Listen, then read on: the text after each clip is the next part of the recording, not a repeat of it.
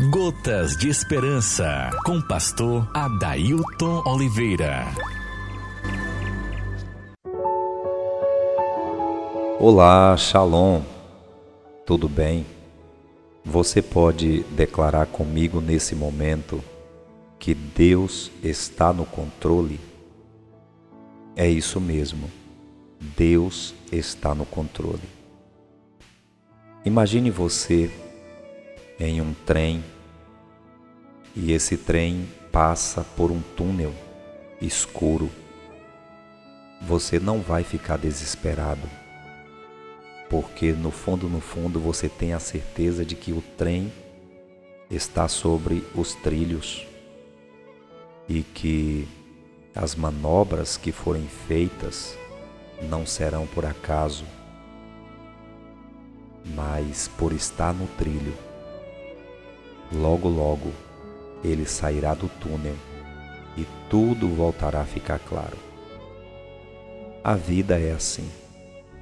Nós não podemos nos desesperar com os momentos de dores, com os momentos em que não enxergamos praticamente nada, porque Deus está no controle. Nós precisamos ouvir isso todos os dias, precisamos declarar isso a todos os momentos. Nada está encerrado até que Deus diga um sim. Da próxima vez que você ficar desapontado, não se desespere. Não pule fora. Não desista. Simplesmente seja paciente e deixe que Deus o lembre que Ele ainda está no controle. Nada vai chegar ao fim antes que Deus assim determine. Em Salmos 27, versículo 1, declara o seguinte: O Senhor é a minha luz e a minha salvação. A quem temerei? O Senhor é a força da minha vida. De quem me recearei? Ainda em Jeremias capítulo 32, versículo 27, a palavra declara: Eis que eu sou o Senhor, o Deus de toda a carne. Acaso seria qualquer coisa maravilhosa demais para mim? Creia, Deus está no controle. Vamos orar. Pai, em nome de Jesus. Meu Deus, em muitos momentos, situações fogem da nossa compreensão. Em muitos momentos, Senhor, a tempestade parece que vai sucumbir o barco da nossa vida. Mas nesse momento nós declaramos que o Senhor está no controle.